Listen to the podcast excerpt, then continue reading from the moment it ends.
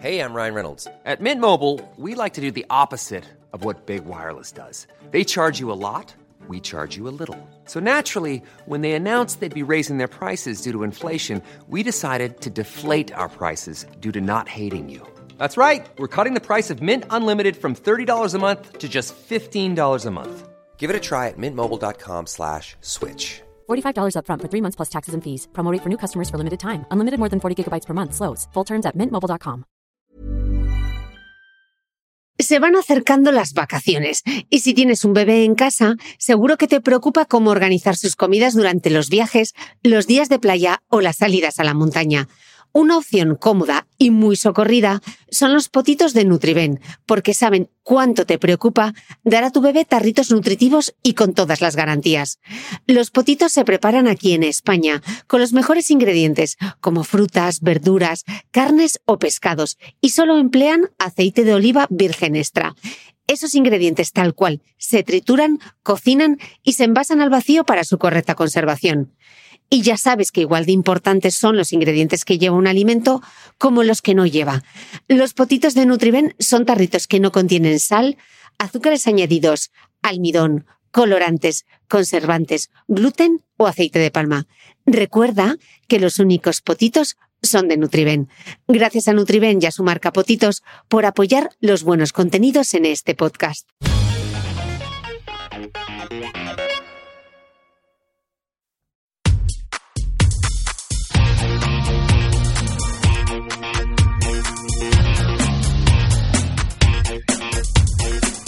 Hola, soy Cristina Mitre, periodista y autora del blog de Beauty Mail.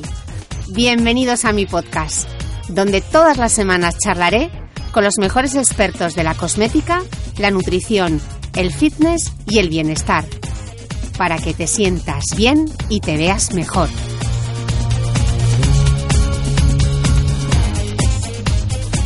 Vamos a por el segundo capítulo del podcast Hoy me he acercado hasta la consulta de la nutricionista Victoria Lozada en el Centro Aleris de Madrid para resolver dudas y tumbar algunos mitos alrededor de la nutrición. Victoria acaba de publicar un nuevo libro, La Buena Nutrición, una guía sencilla para ayudarnos a llevar un estilo de vida más sano, pero sin tener que hacer el triple salto mortal. Victoria nos va a explicar por qué contar calorías no funciona cómo hacer la compra sin volverse loco leyendo etiquetas, cómo construir con éxito un menú semanal y por qué debes hacerlo y además comparte con nosotros unos trucos sencillos y muy visuales para crear platos saludables y equilibrados como lo haría un experto en nutrición. Para comer bien y sano, como dice Victoria, no hay que tomar chía o bayas de goji. Y un spoiler, consumir alimentos naturales no significa comer mejor. Espero que disfrutéis muchísimo de este episodio. Gracias por estar ahí. Bueno, arrancamos un nuevo episodio del podcast y hoy tengo una invitada de lujo. Tengo una nutricionista dietista. Tengo a Victoria Lozada, a quien en redes sociales podéis seguir como Nutrition is the New Black. Echad un ojo a su Instagram y sobre todo a sus stories porque son completamente, os engancharán, son muy divertidos. Y os tengo que decir que mm, después de ver los directos de Victoria y verla en vivo y en directo, vamos a aceptar el aguacate como producto cosmético que de verdad funciona, porque nadie aguanta un primer plano como le aguanta a esta mujer la piel. O sea, no sabéis la piel que tiene en su perfil, tiene puesto un aguacate y os digo que el aguacate es un ácido graso esencial maravilloso y como producto cosmético lo vamos a aceptar porque Victoria tiene una piel maravillosa. Eh, bueno, bromas aparte, Victoria presenta ahora un libro que me ha parecido excelente, que se llama La Buena Nutrición. Lo tenéis ya en las librerías. Luego pondré todos los links en el podcast para que, para que podáis echarle un ojo. Así que, Victoria, bienvenida. Ay, muchísimas gracias, eh, Cristina. La verdad es que sí, vamos, hay que patrocinar el aguacate. y no, de verdad que ha sido un placer eh, ya conocerte al fin, desvirtualizarte, porque por las redes es verdad que a veces uno conecta, pero uno nunca sabe lo que se va a encontrar en persona. Y debo decir que expectativas completamente eh, superadas. O sea, uf, muy, Hemos muy estado placer. un ratito hablando de Venezuela porque yo soy muy fan de Venezuela. Sé que hay mucha gente que me sigue desde allí, así que un saludo eh, a todos los venezolanos. Hemos estado hablando de Canaima, del Salto del Ángel, incluso de la Orquesta Vitaminas. Así que Increíble para los venezolanos, de verdad, que sepan que ella es una verdadera conocida de Venezuela. No, no, no, muy bien, muy bien. Pero bueno, hoy hemos a- he venido a hablar de, de nutrición y a destripar. No voy a hacer un spoiler de- del libro de Victoria, pero sí que me gustaría eh, hablar de, pues, de algunas cosas que comenta en el libro que me parecen muy interesantes. Y, y el primer punto que a mí me ha llamado mucho la atención, Victoria, es cómo arrancas este libro, ¿no? Hablando, porque uno a veces queda con un nutricionista y está pensando, ay, me va a juzgar, ¿qué va a pensar? ¿Qué, qué me voy a pedir de este menú? Sí. Y Victoria es súper honesta en el arranque del libro y tú cuentas que de niña a ti la nutrición no te interesaba absolutamente nada, que tomabas tu filete de ternera con tus patatas fritas y ketchup y de eso Era te fan de la ketchup. y de eso te alimentabas y que luego pasaron los años y de no, de, de no interesarte para nada la nutrición y la salud, empezaste a estar un poco ligeramente obsesionada, contando calorías, eh, mirando qué era lo que consumías Hmm. y reconoces que aunque no tuviste ningún problema alimentario, alguna persona en esa misma situación sí que hubiese llegado a tener un problema, ¿no? Sí. Es que, a ver, es cierto, fue como un camino medio drástico porque, claro, de no interesarte nada a demasiado, o sea, una obsesión, básicamente. Em, sí, hay un largo trecho también, es verdad que pasé por demasiadas cosas, o sea, de comer simplemente filetes de ternera con patatas fritas. Y si no tenía ketchup, yo no podía comer eso. O sea, yo tenía, yo no sé por qué, sí, sinceramente, algo en mí no, no le quería probar nada. Tenía como un poquito de fobia a los alimentos nuevos y tal. Em, ya luego, más adelante, pues sí, empecé a probar de todo. A, veces hasta el pollo me costaba. Yo sinceramente no sé por qué, pero bueno, así fue. Y es cierto que todas esas características que yo comento un poquito en el libro son como un caldo de cultivo para un TCA, para un trastorno de la conducta alimentaria. Yo, gracias a lo que sea, eh, a mi educación, a mi familia, a mi genética, a lo que sea, mm, no, no pude terminar siéndolo, pero, pero oye, creo que son eh, cualidades que si eres vulnerable, fácilmente puedes desarrollarlo o, o ya, sin etiquetas, sino tener una relación rara con la alimentación, que eso siempre lo tuve, em, pero bueno, menos mal que no desembocó en nada más grave, que por supuesto te puede hasta matar, sin duda. ¿Y cómo se pasa de no tener ningún interés por la nutrición eh, a estar demasiado pendiente de lo que comes a terminar siendo nutricionista? Eh, ¿cómo- ¿Cómo se hace todo? ¿Cómo se hace todo ese periplo? Perfecto. Em, bueno, pues sinceramente desde que empecé en la universidad, que claro, yo lo que tenía idea era estudiar medicina. Yo no quería estudiar nutrición, no me interesaba. Pero mi papá fue como, bueno, mi papá siempre ha sido como un visionario, yo no sé, o sea, no sé por qué, pero sinceramente se lo debo mucho a él también, a mi mamá por supuesto también, ¿ok? Pero mi padre es que ha sido muy visionario con estas cosas y él me decía, no estudies medicina, estudia nutrición, que es una carrera tan bonita que creo que está muy, muy, muy pronto a, a explotar algo como que en esta área de la salud. Em, y es más, oye, más ligera que, que la medicina. Yo, no, no, no, yo quiero medicina, medicina, medicina, porque claro, mi papá es médico y claro, siempre me ha gustado mucho cómo él ha trabajado, mm, los estudios tal, siempre hablábamos de salud y me gusta mucho esa área, siempre. Y la biología la verdad es que se me daba muy bien. Entonces, claro, no quedé en medicina, puse nutrición de segunda opción y quedé allí y dije, bueno, nada, yo me cambio después. Es más fácil ya que estás dentro de una escuela de salud cambiarte de nutrición a medicina. ¿no? la verdad es que me atrapó, me atrapó, me pareció muy interesante porque además, por supuesto, tienen bases muy parecidas, anatomía, fisiología, bueno, un montón de cosas, que al final tú dices, oye, mmm, está muy bien, o sea, se parece demasiado. Además, tiene muchas salidas por otras partes que no son solamente consulta médica. Entonces, la verdad es que me interesó mucho, me, como que me enamoró, no sé, de la carrera y no me cambié, me quedé allí, por supuesto, ya como lo ven. Pero claro, en, entrando en la carrera ni siquiera tenía todavía esos conceptos de una buena alimentación, incluso en la carrera al principio no te lo explican muy bien tampoco. Eh, son bases como muy... mm, eh, muy simples, o como filtros este, de materias que no llegan a ser una nutrición todavía, sino que te explican bases de bioquímica, bases de anatomía. Se habla un poco de nutrición, pero todavía no tanto, ¿no? Y yo ahí no había cambiado tanto mis, mis hábitos. Hasta que ya empiezas a darte cuenta eh, de que realmente cuando ya vas entrando en el segundo año, tercer año de carrera, ah, bueno, ok, la nutrición es fundamental, es importantísima, tiene muchísimas cosas que ver con la salud. Eh, eh, básicamente es lo, es lo que pre predestina tu salud, la nutrición.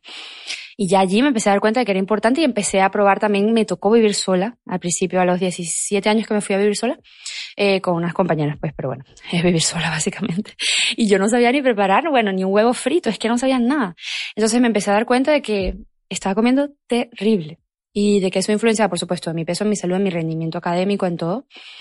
Y dije, pues ya, no, no puedo seguir así, sobre todo porque ya en la carrera me estaban diciendo, mira, esto existe, la nutrición es algo que ayuda y que es, fundamental y claro, lo empecé a entender, pero bueno, me costó porque al principio, eh, bueno, comía como un universitario. Cambiar los hábitos es muy complicado. ¿Cuáles fueron los primeros, eh, los primeros pasos? ¿Qué fueron las primeras cosas que empezaste a modificar? Vale, eh, sobre todo los precocinados era lo que yo más tiraba. De, de eso, mira, nuggets, eh, pizzas, eh, cosas que se pudieran hacer en micro o en el horno rapidito. Porque claro, teníamos que estudiar. Yo vivía en un piso compartido con, con varias amigas que no estudiaban lo mismo que yo. Eh, y teníamos que estudiar en horarios diferentes y había que comer algo rápido para poder aprovechar porque también habían, había algunas amigas que invitaban gente, entonces había mucho ruido, no podía estudiar, tenías que organizarte.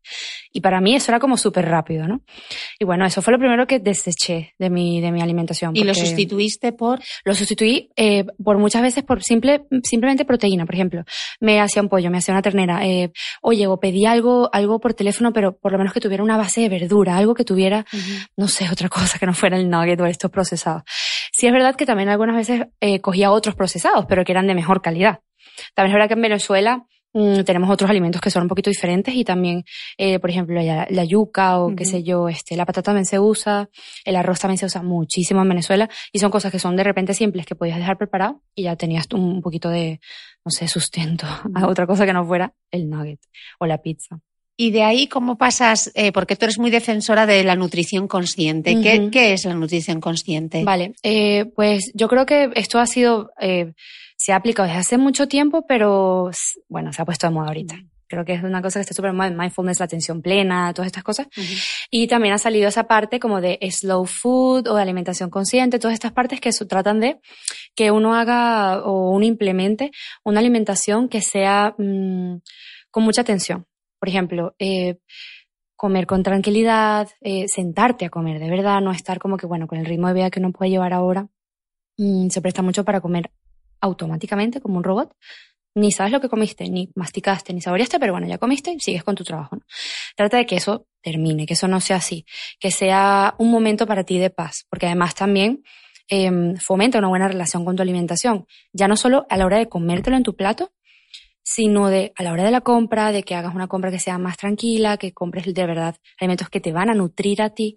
Mm, y a la hora de cocinar incluso también aplicar esa conciencia para, para relacionarte con tus alimentos. Simplemente eh, escuchar cómo se hace la comida, saborear, ya eso hace que tú conozcas mejor tus alimentos, que de verdad quieras comértelos, porque al final no sabes ni lo que tienes en tu plato a veces. Incluso aunque no lo hagas en tu casa, puedes aplicarlo si, si comes fuera incluso. Porque mm, es como dedicarle un momentito voy, dejo todo lo que estoy haciendo y me pongo a comer. Destino mi, atención a comer. Y creo que eso es fundamental y bueno, yo me di cuenta de eso mm, no, mucho después de graduarme. Eh, realmente, como yo soy actualmente vegetariana, eh, eh, bueno, vegana, y, mm, pero en la carrera no lo era, sino que hasta después de que me puse a investigar un poco y tal, y allí ya empezó también a cambiar mi hábito alimentario, más que ya no solo comer saludable, sino un poco el patrón de vegetarianismo, ¿no? Indicaba hacia ese lado. Y mucho después, otra vez, apliqué la alimentación consciente porque me di cuenta mmm, de que era algo que no nos enseñan. A nosotros en la carrera no nos enseñan, por supuesto, nada de esto. Y psicología, puede ser. Un poquito, yo tomé algunas electivas de psicología porque me gustaba el tema, pero si no lo haces así, no, no te enteras mucho. Y, y, claro, no hablan de estos componentes que son tan, tan básicos de, no solamente somos biología, porque sí, que, que lo somos, que somos células, que somos eh, procesos, pero somos lo que, donde, donde comemos y con quién comemos, es decir, somos un, como un ser social también. Y por supuesto, eh, la parte mental, la parte psicológica es otro componente que también, sin duda, afecta a nuestros hábitos alimentarios. Entonces, una vez yo entendí eso también, por supuesto, eh, porque también hice un máster en trastornos alimentarios, entonces eso me hizo entender un poquito que la alimentación consciente, la verdad, no sé, me gusta mucho y que, que creo que aplicarlas todos siempre que se pueda, por supuesto, siempre que se pueda practicar, no siempre, pero cuando tengamos la oportunidad es muy revelador, creo que es importante. ¿Y cuál es la mayor dificultad para aplicarla? Me imagino que tenemos la atención muy desviada por culpa mm. de las tecnologías, vamos con mucha prisa. ¿Algún truco eh, específico para estar más centrados mientras comemos o mientras cocinamos o cuando hacemos la compra, para que la gente pueda poner en práctica esa nutrición consciente? Sí, es, difícil, en realidad no es siempre fácil, porque la mente siempre te, trae cosas que hacer, yo tengo que hacer lo otro, tengo que ir a comprar, tengo que no sé qué tratar primero de escucharnos. Es súper, súper difícil, pero si te escuchas y estás atento a los pensamientos que te puedan venir, de tengo que, tengo que, tengo que, tengo que hacer, tengo que terminar, tengo no sé qué, te das cuenta, lo entiendes y tratas de apartarlos un poco y tratas de concentrarte en el momento. Ahora, unas cosas que pueden ayudar es las respiraciones. Pueden ayudar mucho a la hora de sentarte a comer, tratar de respirar un poquito y luego sentarte a comer, simplemente. Otra cosa es lo que dices, las tecnologías. Es que estamos con un móvil casi que pegado en la mano. O sea, es como que una parte de nosotros ya. Entonces, claro, comiendo y viendo algo al mismo tiempo, leyendo información, te está entrando información, estás leyendo, estás viendo cosas, em, ya sea el móvil, ya sea el ordenador, ya sea la televisión. Todas estas cosas hacen que tu atención se desvíe de realmente lo que estás haciendo en el momento. Ya no solo ni siquiera comer, cualquier otra cosa que tú puedas estar haciendo. Incluso he tenido conversaciones con gente que están todo el tiempo mirando el móvil. Mm. Es que no, no prestas atención a lo que la otra persona te está diciendo. No prestas atención a lo que tú mismo estás haciendo. Ni siquiera te escuchas comer. No sabes ni, ni a qué sabe lo que estás comiendo porque estás leyendo otra cosa. O estás leyendo una noticia o simplemente ves algo por, por ver, por las redes sociales, ¿no? Esto desvía demasiado tu atención. Entonces yo recomiendo mucho, oye, tratar de apartar estos, estos eh, gadgets o como se les quiera decir, mientras estás comiendo. Incluso puedes tener una televisión prendida o lo que sea, pero tratar de centrarte en ese momento eh, o compartir con alguien. De repente comer con alguien te hace también nutrirte por la parte de, la relación social. Y oye, es más ameno, pero, pero tratar de desviarnos porque es que eso captura tu atención totalmente. Creo que eso es una de las cosas más importantes, yo diría. Yo, por ejemplo, tengo un problema con comer rápido no es que coma rápido, es que devoro. ¿Qué, truco me puedes dar para no comer tan rápido? Es que es muy, sí, yo era igual, yo también, yo es que como muy rápido. Justo, justamente, exacto. Eh, oye, pues tratar de, eh, vamos a, vamos a suponer masticar. Masticar, escucharte masticando, ya te hace como que un poquito consciente. Y luego, eh, tratar de, tratar de no, por ejemplo, me siento, y tengo que terminar rápido porque tengo que hacer otra cosa. Vale, ya yo sé que tengo que hacer otra cosa, ¿no? O, tengo que irme rápido, o incluso hay gente que come en su trabajo, en su mismo puesto de trabajo. Oye, mira, no te queda de otra, son 10 minutos que tienes para comer, pero trata de sacarle el jugo a esos 10 minutos que tienes y observa los alimentos, trata de, yo no digo que lo hagas siempre, pero por lo menos practicarlo cada vez que, te acuerdes. Eh, trata de comer y ver un poco a qué huele, a qué sabe. A veces ni sabemos, de verdad, a qué sabe el alimento. Cuando en general usas mucha atención plena para descubrir un nuevo alimento, es que te cambia el alimento completamente. Entonces tratar de masticar, tratar de escucharnos mientras masticamos y de preparar este, estos alimentos de manera consciente también ayuda mucho. Y luego, eh, oye, pues no tener eso, esos dispositivos, porque es que en general eso te hace comer rapidísimo. Y, y, oye, jugar un poco con los, con los alimentos, que no es malo jugar con la comida mm. también. ¿Y qué pasa? Claro, muchas veces eh, lo que nos ocurre, yo creo que hay dos problemas graves. Uno, que es la improvisación, porque mm. cuando improvisas seguro que comes mal. Y claro, tienes tanto hambre muchas veces que llegas a casa y dices, vamos, me comería la nevera entera. ¿Cómo, gestionamos eso? Sí, eso es difícil, porque es cierto que dejarlo a la improvisación más estrés, más el hambre que tienes, yo creo que es caos. Creo que es el combo perfecto para terminar cogiendo algo que sea mala calidad o, o quizás comiendo de manera muy estresado también. Entonces, yo creo que una de las cosas que más nos puede ayudar es la planificación. No es necesario que nos planifiquemos todo el tiempo, porque también eso ya es algo que puede tender a ser la obsesión. Pero que si veamos cuáles son nuestros puntos débiles. De repente decimos, mira, yo sé que las cenas son mi peor momento, porque es que el momento donde yo llego más agotada, llego del trabajo, tal. Mira, no se me ocurre nada que cenar. Ok, entonces podemos tener como algunos preparados en casa. Incluso pueden ser cosas de bote empaquetados eh, o, procesados buenos que nos ayuden. ¿Qué es un procesado bueno para diferenciarlo? Un garbanzo, por ejemplo, que viene enlatado en, un frasco. ¿Garbanzos por la noche, Victoria? Sí, Sí. Pero eso nos va a dar muchos gases. es verdad, tienes razón. Hay mucha gente que le puede sentar un poco mal las legumbres. Oye, pues puede ser hummus, puede ser eh, eh, verdura en conserva, verduras congeladas, eh, guisantes congelados. Em, podemos eh, tirar de, no sé, alguna, alguna preparación que tengamos, por ejemplo, atún. Oye, comes atún, pues ya tienes una latita por lo menos donde ya puedes tirar ese día. Un huevo, te haces una tortilla rapidito. Algo una lata de sardinas. Justo, sardinas, berberechos, ventejas, todas estas cosas que ya pueden venir más o menos preparadas, o que tú le puedes dar un toquecito de algo y listo. Oye, te cambia mucho la rutina y te aligera. Una ensalada de bolsa, eh, todas estas cosas son procesados, entre comillas, que se consideran procesados como tal porque vienen empaquetados, pero son de muy buena calidad. Entonces, claro, cambiar un poco el juego y te hacen aligerar un poquito la carga y puedes tomarte. Eso te lo puedes hacer en cinco minutos y se acabó. Hablas en tu libro de una cosa que me pareció muy interesante, siguiendo en esta línea de no improvisar, que son la construcción de menús semanales. Mm. ¿Cómo, cómo, ¿Por qué es importante los menús semanales y cómo se construye un buen menú? Vale. Sí, en realidad yo creo que está muy bien porque, oye, cuando llegas el momento de la, de la cena o de la comida que más te estresaba, ya lo tienes listo. Dices, ah, bueno, ya yo sé lo que voy a, a preparar. Incluso aunque no lo tengas cocinado, ya sabes lo que vas a hacer o ya tienes en casa eso preparado porque ya hiciste la lista de la compra en base a tu menú. Y uff, es que te quita, te ahorra tiempo, te ahorra estrés y te ahorra hasta dinero. Porque yo, por ejemplo, tomaría un día a la semana donde más estés tranquilito en tu casa, sin mucho que hacer, 10 minutos que tú planifiques al menos las comidas más difíciles para ti de la semana, es que te cambian la vida. ¿Y hay alguna aplicación o alguna página web que podamos recomendar para que la Mm. gente eche un ojo y poder tener, eh, no sé, un, una, un template o un esquemita que tú puedas rellenar y que te resulte fácil? Ah, bueno, yo tengo uno, casualmente, que me lo preguntas. En mi web tengo uno puesto colgadito por si acaso alguien lo quiere ¿Y en la descargar. web dónde lo pueden, dónde lo pueden mirar en tu web? En la primera página. En ¿Qué es la, Victoria? es nutritionisnewblack.net. Luego lo vamos a dejar en las notas. Pero Perfecto. ahí tenéis eh, una maqueta de cómo construir un menú semanal que seguro que, que seguro que os puede ayudar. ¿Por qué ir al supermercado se ha terminado convirtiendo en una odisea? Eh, hay otra parte del libro que me parecía muy interesante. Vemos mucho en redes sociales, en internet, el tema de las etiquetas. Y tú eh, en el libro explicas muy bien, olvidaos de los porcentajes, olvidaos de las grasas, de, de, de- de mirar el consumo calórico, etcétera, y fijaos en los ingredientes.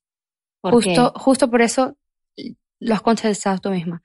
Se ha convertido en una ir al mercado o al supermercado realmente. Por eso que dices, es que nos han complicado un poco eh, la lectura ¿no? de, la- de, la- los productos. Em, por supuesto, a un plátano tú no le tienes que leer nada. Por eso, por supuesto, yo creo que recomiendo siempre coger este tipo de cosas que no ten- tengan etiqueta. Ahora, no, supongamos esto que estamos hablando de los procesados buenos. ¿Y cómo yo identifico un procesado bueno? Es que es difícil porque el marketing, la publicidad, los mismos fabricantes em, se han dado un poco la tarea de que sea un poco complicado, ¿vale? No, no quiero tirar piedras aquí, pero en realidad es así. Em, la industria se encarga de que sea difícil, de que tengas que hacer casi que un máster para poder identificar ingredientes este, etiquetados, que si los porcentajes, que si cuánto de grasas, que si esta grasa es buena, pero si es light, es bueno de verdad. Bueno, tantas cosas que hay y bueno, por supuesto la disponibilidad de productos es que es abrumadora. Cuando tú vas a un supermercado hay tantos pasillos que tú dices, ¿por dónde empiezo?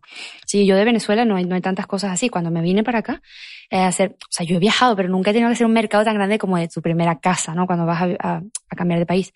Y digo, es que no sé ni qué comprar, porque es que hay demasiadas marcas de todo. Entonces esto es un poco confuso. Entonces, ¿qué podemos identificar mejor? Ingredientes. Yo creo que eh, los ingredientes, eh, es muy difícil que alguien te pueda mentir en un ingrediente, porque te tienen que declarar, ya por ley incluso europea, eh, por supuesto en otros países harán más de las suyas, pero aquí en Europa está un poco mejor controlado eso. Y ya a- dejando aparte o a, un lado la publicidad o estas falsas cosas que te pueden decir en una portada de un producto, tú te vas para la parte de atrás. Y sin ver el, el- esta parte del, del etiquetado que es tan complicada, te vas a los ingredientes y los tres primeros, los tres, cuatro primeros ingredientes que te salgan es lo que es el producto. Entonces, si un producto te sale, por ejemplo, un ejemplo muy fácil, azúcar el primer ingrediente, oye, pues ya yo sé que eso es azúcar, puro azúcar. Es porque por orden de contenido te van apareciendo, entonces el que más tiene va en primer lugar, eso mismo. como los es verdad, cosméticos. sí. justo, exacto. Entonces, eh, es cierto que luego hay algunas cositas por ley de las que se salvan porque hay unos porcentajes que no se tienen que declarar. Por ejemplo, un 2% de algo no se tiene que declarar eh, como de, de último, sino que se puede poner al principio. Entonces, bueno, ahí hay otras cosas, ¿no? Pero, en general, si tú, por ejemplo, escuchas o lees que dice primerito, primer ingrediente es azúcar, eso es lo que más tiene. Si el primer ingrediente es, por ejemplo, un pan, harina de trigo integral, ok. Entonces ya sabemos que eso es lo que más tiene. Sin duda, sin dudar, porque al principio te puede decir, ¿es integral o no? Pero tú vas a ingredientes y dices, no, no es. Así Claro, porque tú puedes ver un pan que por fuera es marroncito y dices tú. "Uh, pan integral. Y luego miras los ingredientes y lo primero que tienes harina de trigo, pero no es integral. Eso, tiene que decir integral para que sea de verdad integral, ¿no? Porque si no, ya es refinada. Entonces, así con todo, se puede ir viendo em, esa, esa listita y oye, que te ahorras mucho tiempo porque si no estás miles de horas en el, en el mercado haciendo reglas de tres con los etiquetados. Eso no lo veo muy real. Y una cosa que seguro que te dicen en consulta, Jolín Victoria, pero es que eh, todo lo rico engorda. Siempre. ¿Cuántas veces te lo han dicho? No te sé decir, o sea, ya no te puedo decir demasiadas. Es cierto, siempre, siempre, o, todo lo, lo, bueno engorda, o todo lo rico engorda, o todo lo rico es malo para tu salud también, ¿no? De repente ya no, no es que engorda, sino que te da cáncer, ¿no? Por, por ejemplo, una cosa así muy severa, ¿no? Sí, es, un, es como una frase muy común. Por eso mismo que, que, digo, es que se nos ha complicado mucho la cuestión a nivel de publicidad, como que em, hay muchas cosas de moda o hay muchas cosas de repente, sale un estudio y no siempre se transmite de la mejor manera, hay muchas cosas amarillistas también, eh, que nos hacen terminando pensar, no, no se puede comer nada. No se puede comer nada porque aquí todo o engorda o te mata o, o te da cáncer o lo que sea, ¿no? Entonces yo lo que sugiero es, no, no es así, hay que aligerar un poquito esa carga que nos han hecho creer, eh, tanto revistas como, eh, qué sé yo, eh, programas de televisión, como mismos profesionales de la salud que no están muy bien informados. ¿no? Entonces, eh, tratar de llegar siempre a nuestras raíces, o sea, ¿qué es lo que se consume en general en tu cultura de base? Mira, pues son alimentos de muy buena calidad. Eh, tenemos legumbres, tenemos este, proteínas de buena calidad, tenemos verduras, eh, hay muchas verduras por estaciones que siempre se les saca muy buen provecho. Eh, patata, bueno, es que hay tantas cosas que son comidas de verdad que no necesitan ni, ni, leer un ingrediente para tú saber que eso está bien. Entonces yo, yo recomiendo siempre tratar de llegar a esos, a esas raíces que tenemos eh, y no complicarnos la vida, tratar de comer de manera simple, no tenemos que comer uf, como un gourmet o como un chef para poder comer de manera saludable. Ahora que te gusta cocinar y te gustan esas cosas, buenísimo, porque así tendrás muchísimas más, más juego. Pero no es necesario, no tenemos que complicarnos tanto la vida por eso. Pero realmente lo de comer con to de todo con mesura, eso, eso es delicado. Eso es delicado. Sí, porque es cierto que es una recomendación como muy general, ¿no? Entonces, ¿qué, ¿qué es, comer de ¿qué todo? es la mesura? ¿Y ¿Qué es ¿O la qué es mesura? de ¿Y qué es la moderación? Porque yo te digo, bueno, con moderación me puedo comer un pequeño trocito de donuts en la mañana, pero luego en la tarde me tomo un poquito de refresco porque hay que comer de todo. Y luego en la noche pues me hago un poquito de patatas fritas porque bueno, mm, hay que comer de todo, ¿no? Una fritura por... Y al final cuando tú haces recuento al día, es que no es, no es, no es coherente. Entonces, claro, la moderación es muy subjetiva, es un mensaje un poco con un arma de doble filo. Yo, yo creo que es un buen mensaje, pero es que mmm, ya se ha, no se le ha dado el tono que merece. Sí, pero por ejemplo tú en el libro abogas por no prohibir nada, Justo. tampoco. Sobre todo controlando el sentimiento de culpabilidad, ¿no? Que creo que eso es lo más difícil. Duro, sí. Sí, porque... porque no hay nada prohibido realmente. Justo, yo no me gusta prohibir y no me gusta tampoco decir que hay alimentos que sean malos, porque catalogar o a darle un adjetivo a un alimento como ese ya te convierte a ti en una persona mala si tú te comes eso.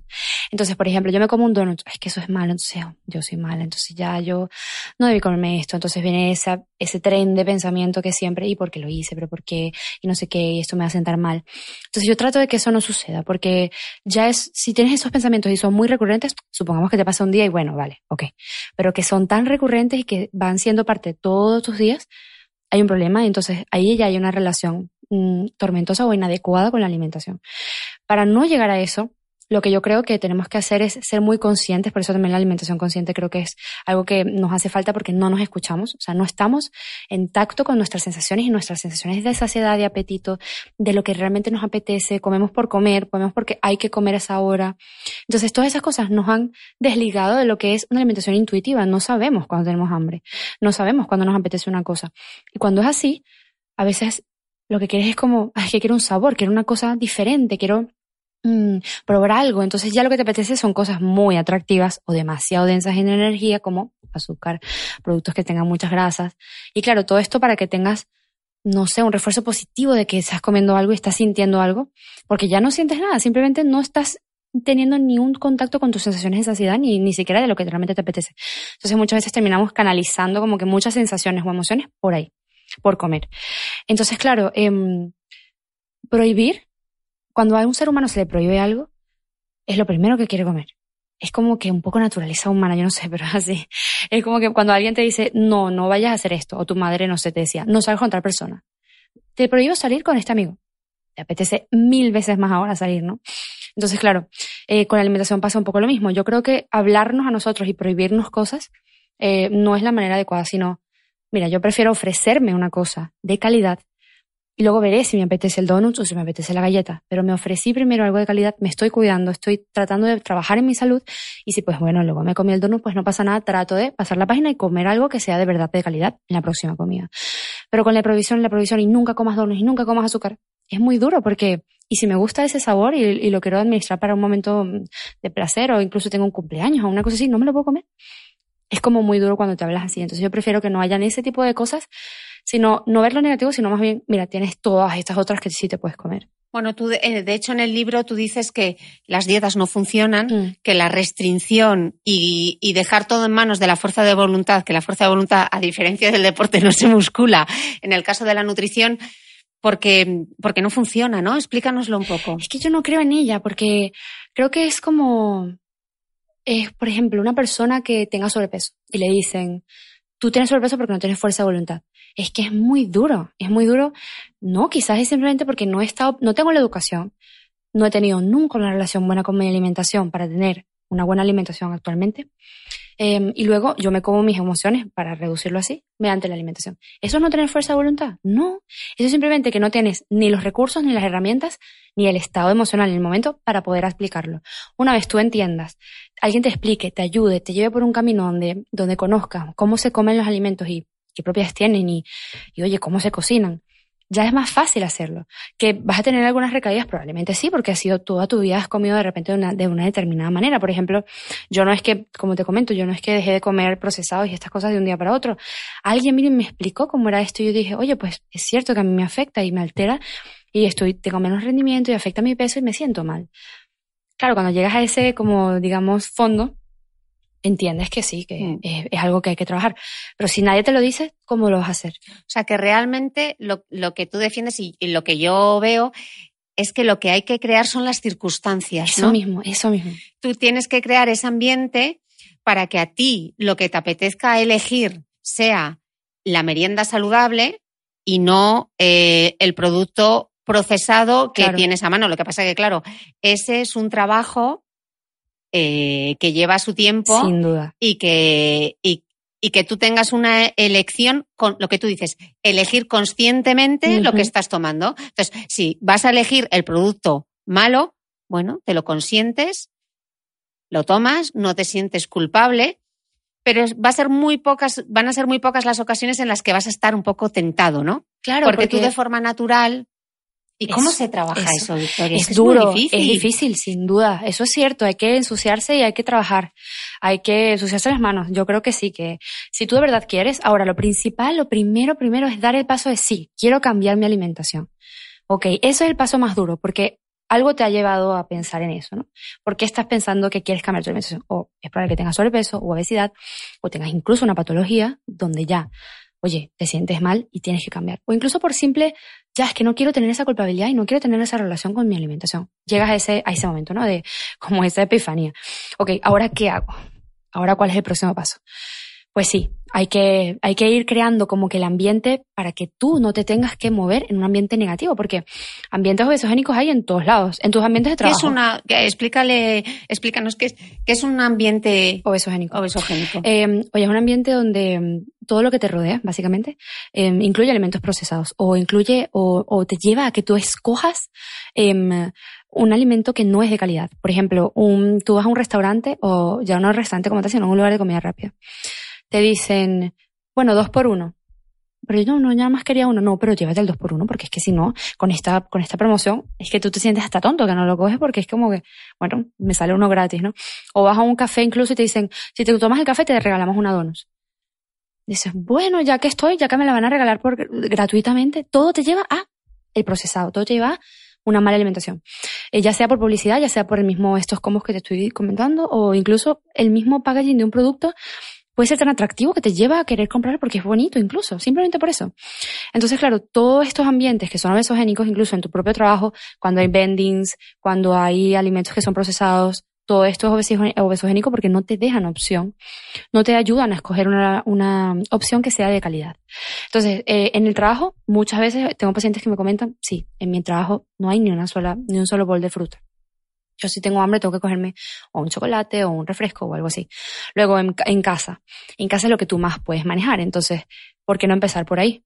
No lo pues, compres, ¿no? Claro, ya que, ya que yo sé que mi trabajo, oye, lo tengo tan bombardeado, o donde voy a buscar a mis peques, o si en el colegio tampoco les dan calidad, tratemos en que en base a la casa sea una base de calidad. Entonces, oye, si no tienes los enemigos en casa, ¿no? Como podría decirse, no los vas a coger. O si te apetece cogerlo, vas, lo compras y te lo comes, pero va a ser ese momento puntual. No lo vas a tener ahí constantemente llamándote.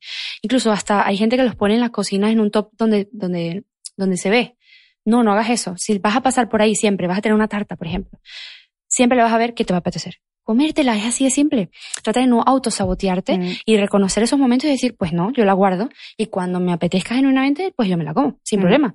Pero porque nació de mí, no porque hay algo que me lo está diciendo. Y por eso el lamento obeso- obesogénico es tan duro, porque siempre estás ese bombardeo, en, ya sea en una valla publicitaria, ya sea caminando, ya sea esperando el bus, en todos lados hay algo. Entonces es difícil luchar contra eso, Mm. pero no es imposible. Entonces yo recomiendo que empezar en casa es una de las cosas más fáciles, porque controlas eso.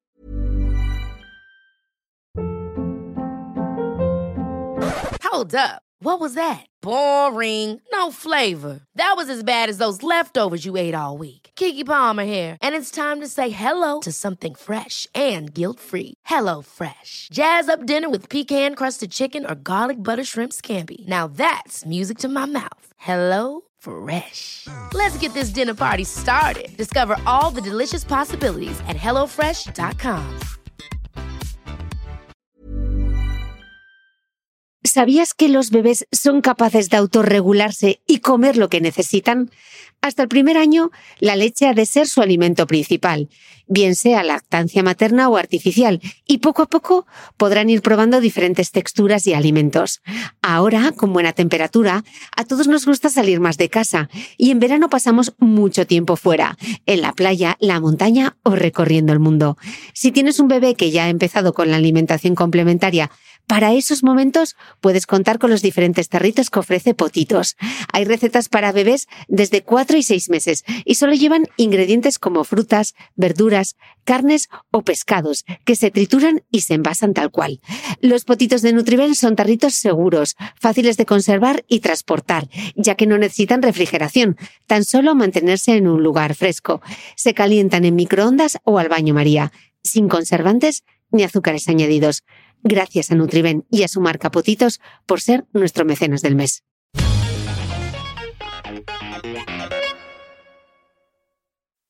Y otra de las cosas que tú decías en, en, tu libro es el tema de que lo tenemos muy instaurado en nuestra, en nuestra cultura, ¿no? El tema de las calorías, que ahora el, el tema de contar calorías es, está tan pasado de moda como las sombreras, Demasiado. casi. Estoy de acuerdo.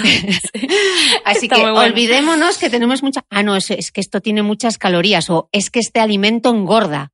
Exacto. Vamos a destruir ese mito, Victoria. Mira, me choca porque nos hace esclavos. Nos hace esclavos de estar todo el día contando calorías y no sé qué. Es que yo, como lo digo en el libro, en realidad una caloría no es una caloría. es un poco un concepto raro, ¿vale? Pero es verdad que, por ejemplo, me como un pedazo de galleta y esa galleta podrá tener determinadas calorías, pero yo para poder digerirla gasto otras calorías. Entonces yo no sé al final cuántas calorías me estoy, eh, me estoy comiendo.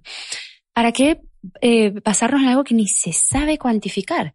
Entonces yo creo que no nos basemos en calorías, sino en otras cosas, como en nutrientes, como en sensaciones, como en alimentos, en, en, grupos de alimentos, lo que tú quieras, pero que no sea algo que tengas que estar esclavizado contando y, y eh, con números, porque es que es obsesivo, es, es hasta dañino para tu salud mental y no es real aparte. Mm. Entonces, puedes comerte una cosa que tenga muy poquitas calorías y al final era terrible, tenía calorías vacías, realmente.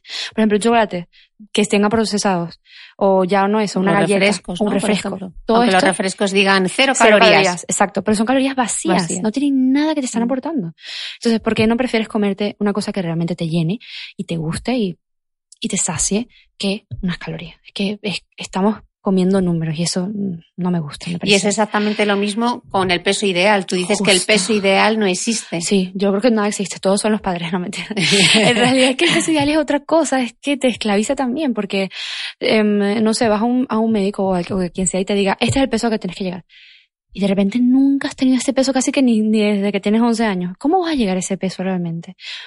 Eh, no estamos considerando tu músculo, no estamos considerando tu grasa, no estamos considerando nada. Sí, porque eso hay que explicarlo, ¿no? Una persona puede pesar eh, 58 kilos, pero su porcentaje de grasa es mucho más elevado que su porcentaje de músculo Exacto. y ese no es un peso adecuado, Adecuado. O, o saludable. Mm. Justamente, tienes un peso que es muy alto en, en grasa em, y básicamente tienes cero músculo o muy poquito. Otra persona que tenga el mismo peso que tú puede tener un porcentaje de grasa mucho más bajo y un porcentaje de masa muscular más elevado. Y claro, eso no se ve en la báscula. Pero cuando tú ya ves a la persona, ya dices, ok, es otro peso completamente, es otra persona, es otra medida corporal. Y esa persona va probablemente tener muchas sensaciones diferentes a la otra que tiene el mismo peso, pero con otros porcentajes. ¿Y por qué es tan importante la masa muscular? ¿Por qué es más importante tener más masa muscular y un nivel de grasa más bajo? Vale. Primero porque el nivel de grasa también, eh, si ya tienes un nivel de grasa elevado, puede condicionar que tengas algunos riesgos de, salud, eh, probablemente tengas este, unas medidas que no son las adecuadas, un índice de cintura-cadera que tampoco es tan adecuado y eso, por supuesto, tampoco es saludable.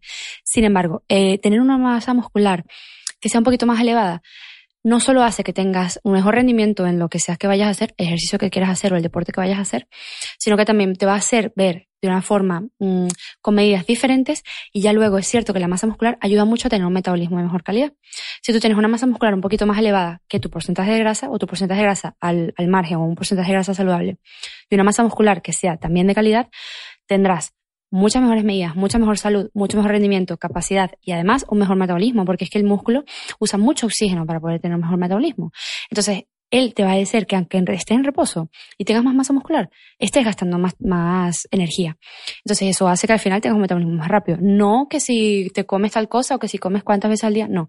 El músculo. El músculo es lo que ayuda muchísimo a tener una mejor este, pérdida de peso. Claro, porque el problema es que cuando optamos por, esos, por esas comidas tan procesadas, se convierten enseguida en grasa, ¿no? Ujú.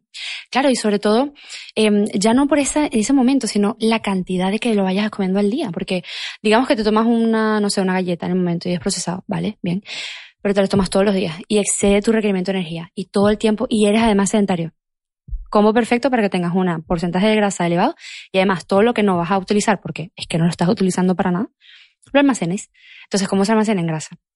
Entonces, es verdad que em, cualquier alimento que tú em, excedas en su requerimiento, o sea, que tú te pases de lo que tú necesitas en el día, se puede almacenar en grasa, pero tienes muchísimas probabilidades de que el que, que tiene calorías vacías lo sea de una vez.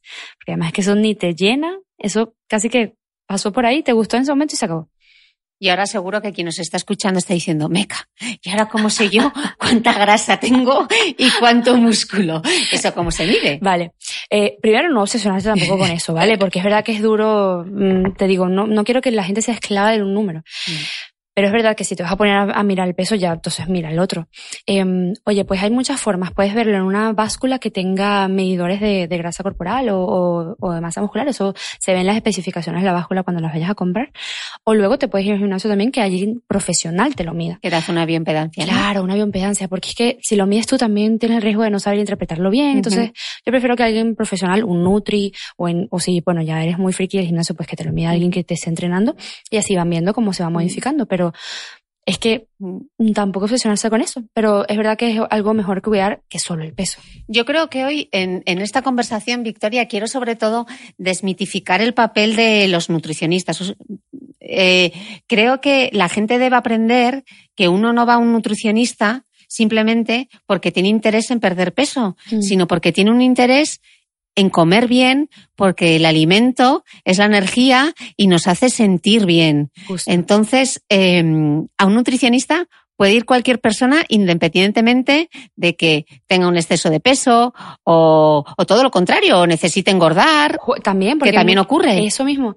Y muchas veces no, no prestamos tanta atención a esas personas que quieren ganar peso y ellas se sienten muy frustradas porque, ay, y la recomendación para mí que quiero ganar peso, incluso ganar peso es más difícil, yo creo, que, que la pérdida. Pero sí, mira, eh, tenemos pacientes, por ejemplo, que quieren simplemente reeducar su paladar, que quieren em, conocer cómo es alimentarse de manera saludable, Em, no solo para perder peso, sino para sentirse bien. Luego hay personas que quieren mejorar su rendimiento, luego hay personas que quieren eh, tener una mejor capacidad, hay gente que se está entrenando para hacer un maratón. Mira, es que hay tantas cosas de metas que tú puedes proponerte más allá de la pérdida de peso que, mira, es que son infinitas. Entonces yo creo que sí, que tenemos que quitarnos como esa idea de que nutrición pierde peso. No, hay un montón de como cosas se ejercicio para hacer. perder peso. También. Justamente, no, que quiero entrenar para hacer, para perder peso. Oye, pero ¿por qué no entrenas para sentirte mejor, para subir mejor las escaleras que te costaban tanto subir, para poder jugar con tus hijos, para simplemente rendir bien, o incluso ya si quieres ser más, más como tienes una meta más específica para hacer más este, ejercicios de cierta serie que te cuesta, para rendir este, de manera más eficiente cuando vas corriendo, para tener más capacidad respiratoria. Bueno, es que hay tantas cuestiones. Mm. Y, y, claro, tenemos mucho sesgo porque, claro, lo que la industria nos ha dicho siempre es, hay comer para adelgazar, comer para no sé qué, adelgaza con esta dieta. Bueno, es que tantas cosas. Y, y sí, tenemos que quitarnos esa idea porque los Nutris, oye, tenemos muchas cosas que ofrecer. y claro, y esto, este tema es complicado porque mm. en vuestro sector hay bastante intrusismo. ¿Cómo puede saber uno que está en buenas manos o en las manos adecuadas. ¿Hay alguna web que se pueda saber para saber si el nutricionista al que estamos acudiendo eh, tiene los estudios, mm. etcétera? Perfecta pregunta, porque es verdad que ahorita con tanta información, quien sea te puede estar hablando, te puede escribir, te puede redactar un blog y tú no sabes quién está detrás. Entonces, ¿qué se puede hacer para filtrar? Eh, si tú vas a ir a un profesional, eh, pregúntale, pregúntale simplemente, oye, mira, tú este, estudiaste nutrición o, o estudiaste algo, eso no le va a ofender. Si hay persona estudió algo, no se va a ofender. Va a decir, sí, nutricionista. Ah, ok, listo. Se acabó, ahí se acabó la conversación. Ahora, cuando ahí tú escuchas o ves que hay un poco de resistencia, bueno, pero ¿y por qué tienes que saber eso? O bueno, yo hice un cursito, o yo no sé cuánto, no sé cuántos meses fue mi curso. O ya ni eso. O bueno, yo hice una dieta y creo que puedo ayudar. Mira, cuando alguien te contesta algo así, creo que no es lo adecuado. Y además, cuando alguien te trata de vender una cosa, por ejemplo, vas a un profesional, ¿no? Te están vendiendo unas pastillas, te están vendiendo un batido, te están vendiendo duda. Duda porque una alimentación no debería eh, complementarse con eso, a menos de que tú lo pidas. Tú dices, oye, pero es que me gustan los batidos de proteína, quiero aprender Ah, bueno, vemos cómo lo hacemos. Pero no que la persona te lo imponga como base mm. de la dieta. Si se están vendiendo una cosa de este estilo, y si se están prometiendo también muchas cosas medio fantasiosas o como muy buenas para ser verdad, es porque son muy buenas para ser verdad. ¿Vale? Mm. Duda de todas esas cosas y siempre pregunta. Tú no tengas miedo en preguntar a tu profesional porque si es de confianza y, y, y, él quiere ayudarte, no va a tener ningún problema en contestarte porque dudas vas a tener y, hay, y dudas vienes a resolver. Entonces, para eso es que, es que vas. Pero son estas cositas que te pueden tirar como señales de alarma y luego también algunas webs que puedes consultar, oye, webs de dietistas, webs de colegio de dietistas, puedes incluso preguntarle al colegio de tu, de, dietistas de tu comunidad, oye, ¿te, ¿te, suena esta persona? ¿Crees que esta persona se ha formado? Si ya tienes muchas dudas, ¿no? Y no sabes muy bien. Siempre hay, hay webs que consultar y luego, por supuesto, ver quién está escribiendo. Quién está escribiendo un artículo que estés leyendo, quién te, quién te está recomendando a quién todo eso de estar un poco así como escéptico, ¿no? O bueno, filtrar, tratar de mm. filtrar. ¿Cuál sería, ya sé que es muy difícil eh, encapsularlo todo, pero ¿qué sería una dieta ideal? Hmm. Sí, yo creo que una dieta ideal es, mm, tiene que tener verdura, fruta, proteínas de calidad y grasas buenas. Y hidratos si te apetecen, pero no son obligatorios. Eh, es cierto que son una muy buena fuente de energía, pero creo que no son algo que tengas que comer a diario obligatoriamente. Em, si estamos hablando de eso, em, que tenga esa base, que sea algo que, em, que tú puedas relacionarte con él, eh, que te guste comerlo, que te sacie, que sean alimentos que sacien, que tengan energía, que te aporten densidad nutricional y energética. Em, y una dieta ideal es la que, la que tú quieras hacerla, porque, porque si no es práctica para ti, si no se adapta a ti, y si es una dieta donde no te sientes mm, al 100%, o tienes mucha hambre siempre, o tienes ansiedad, o no se adapta a tu trabajo, o no se adapta a tu actividad física, ya eso está fallando. Entonces, una dieta tiene que ser real, tiene que ser eh, suficiente y tiene que ser variada. Creo que eso es un poco lo que sería ideal. En el libro eh, hay un apartado en el que hablas del plato de Harvard que me parece eh, un truco de esos del almendruco que de verdad funciona porque lo tienes en tu cabeza y ya no solo cuando cocinas en casa, sino cuando vas fuera. Eh, sabes muy bien cómo construir tu propio menú. Háblanos un poco del plato de Harvard y qué hmm. es. Es muy práctico, como dices, es como hmm. muy visual, ¿no? Como que de repente no sabes muy bien las cantidades, pero si ves el plato en tu mente, ya sabes más o menos cómo debería estructurarse tu plato, ¿no? Yo sobre todo recomiendo este para comidas y cenas, porque es verdad que el desayuno es un poquito más diferente, pero en comidas y cenas, tener una mitad de verdura, un cuarto de proteína y otro cuarto de, hidratos es más o menos lo que trataremos de, buscar. Y eso se puede adaptar en todos lados. Puedes tener un solo plato, puedes tener un primero y un segundo que se adapte más o menos a esas, a esas condiciones. Puedes llevarlo para afuera, puedes comer en un restaurante y que te sirvan algo por el estilo. En un bufete puedes servir algo así. Mira, es que se puede adaptar en todos lados. Me parece una súper herramienta de Harvard que hayan hecho eso. Em, Claro, hablamos de hidratos a veces y la gente dice arroz y pasta. bueno, eh, primero, ¿qué es eso? Y el que igual sabe un poquito y dice, vale, entonces hidrato, escojo entre el arroz y la pasta. Pero hay mucha vida. Sí, El hidrato hay un montón. Recomiéndales eh, a quien nos escucha otro tipo de hidratos para que experimenten. Perfecto, entonces tenemos los más básicos que se conocen como el arroz y pasta, pan también, eh, la patata también, el boniato que está súper rico, Ay, en Portugal se come muchísimo. qué rico, está, muy bueno, sí, es súper rico. Em, tenemos eh, la quinoa ahora, que también hablan mucho de ella.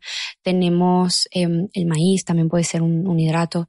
Em, el trigo, el trigo sarraceno, el, la- el bulgur, el cuscús. Bueno, es que hay un montón, en realidad. La- las legumbres se pueden considerar un poquito hidrato, tienen una parte, pero son muy altas en proteína. Entonces yo suelo explicar un poquito que se pueden usar las legumbres para ambas cosas, pero también tienen hidratos de muy buena calidad. Y oye, todas esas cosas, este, a la avena también, que está tan rica. Bueno, hay un montón de diversidad y ya luego que si son integrales, que si vienen, este, em, que si vienen con, por ejemplo, una pasta que venga de lentejas, una pasta que venga de quinoa. Bueno, es que hay tanta diversidad ahora que yo creo que hay mucha variedad y que no nos deberíamos aburrir y, y ya no solo por el hidrato en concreto, sino todas las preparaciones que se pueden hacer con ellos. O sea, ya sea la guarnición, ya sea para una crema, ya sea para un potaje, para, bueno, es que hay tantas cosas que, que simplemente salió un poquito de, en los mercados a veces también venden muchos granos de estos o, o, o cereales como tal y uff, en granel también venden muchas cosas interesantes y uno puede preguntar y más o menos ir adaptando.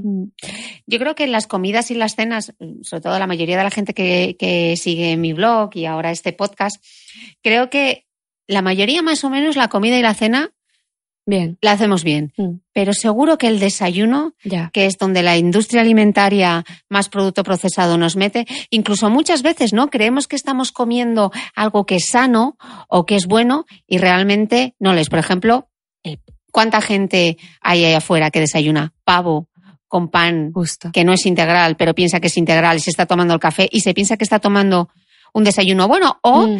Que se toma el zumo de naranja o un smoothie o sí. vamos a desterrar algún mito del desayuno porque creo que es esa parte del día donde es muy fácil sin querer Exacto. meter sin la querer. pata.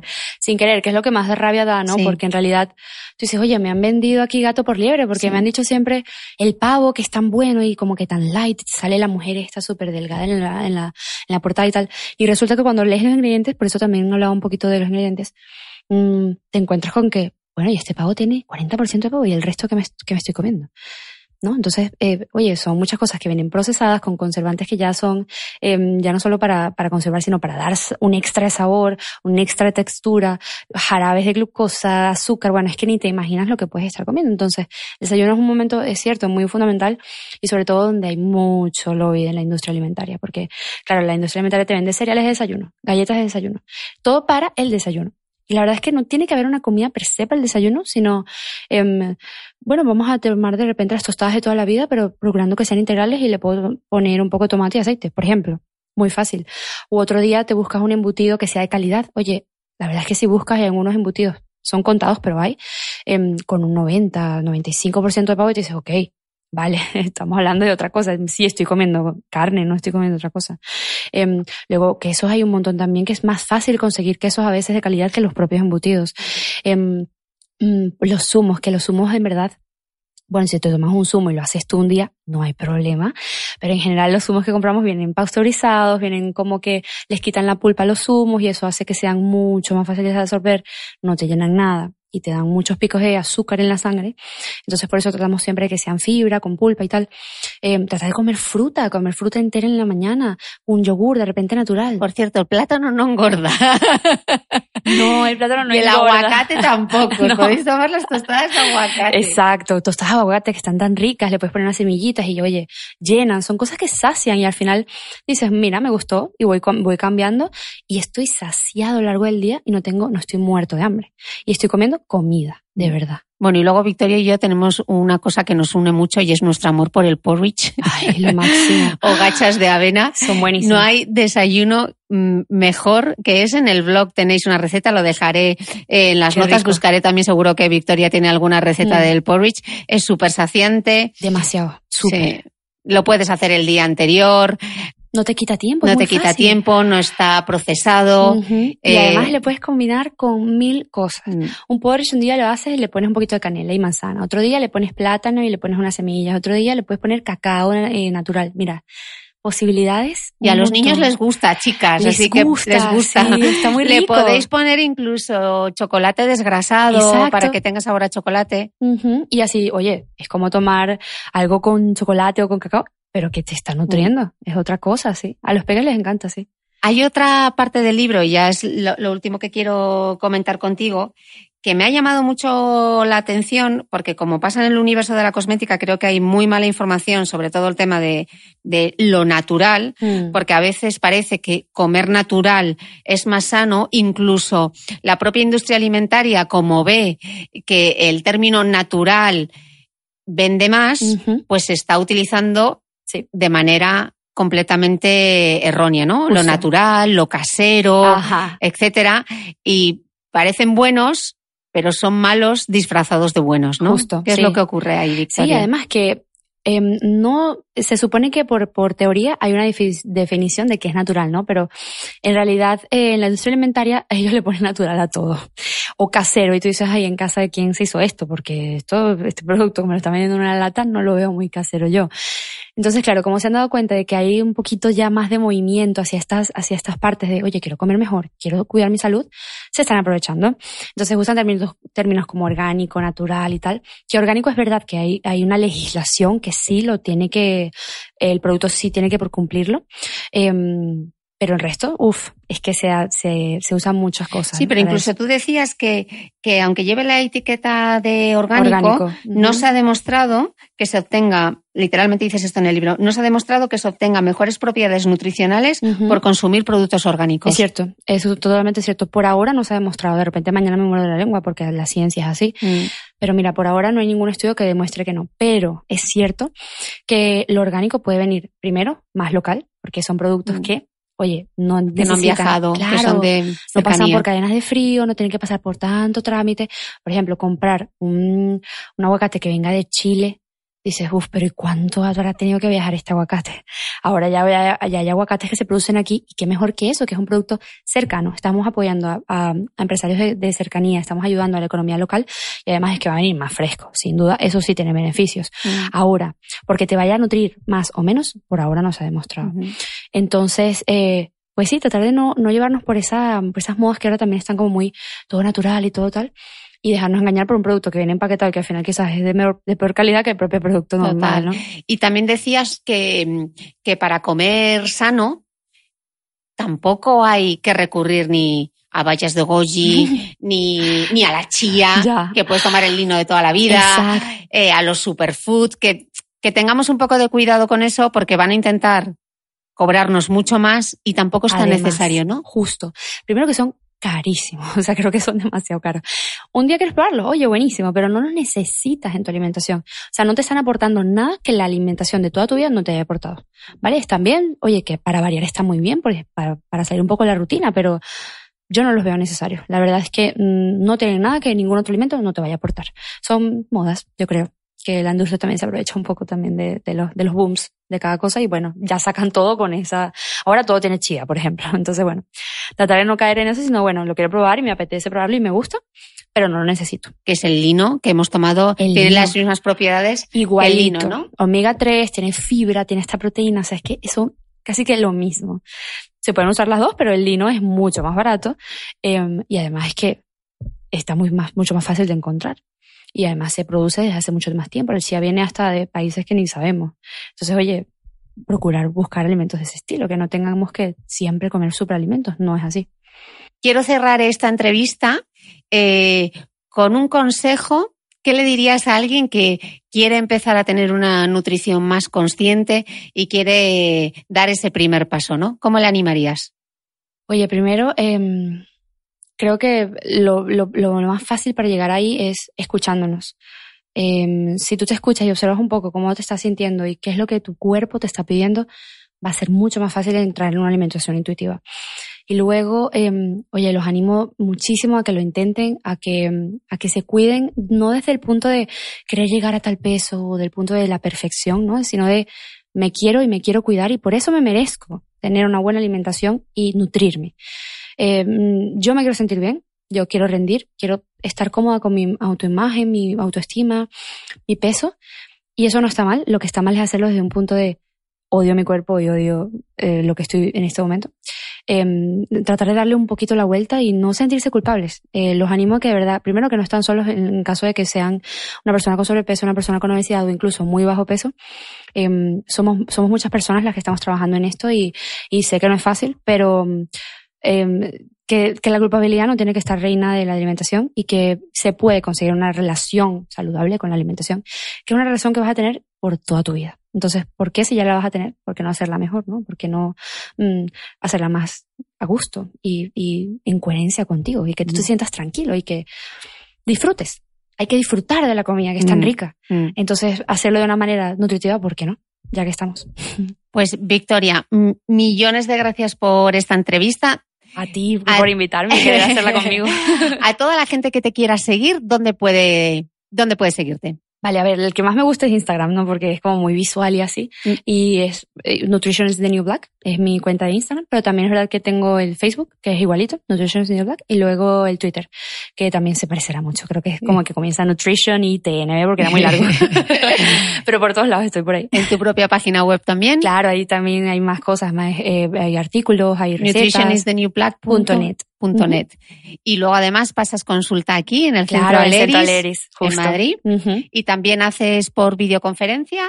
Sí, algunas veces tenemos pacientes online. Y ¿Online? Sí, tenemos presenciales y online.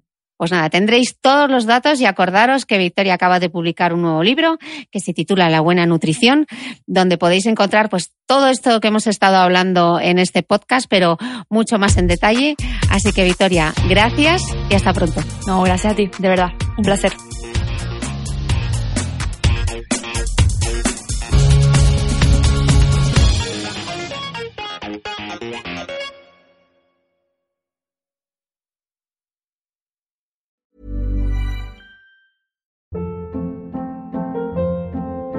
Hold up. What was that? Boring. No flavor. That was as bad as those leftovers you ate all week. Kiki Palmer here, and it's time to say hello to something fresh and guilt-free. Hello Fresh. Jazz up dinner with pecan-crusted chicken or garlic butter shrimp scampi. Now that's music to my mouth. Hello Fresh. Let's get this dinner party started. Discover all the delicious possibilities at hellofresh.com.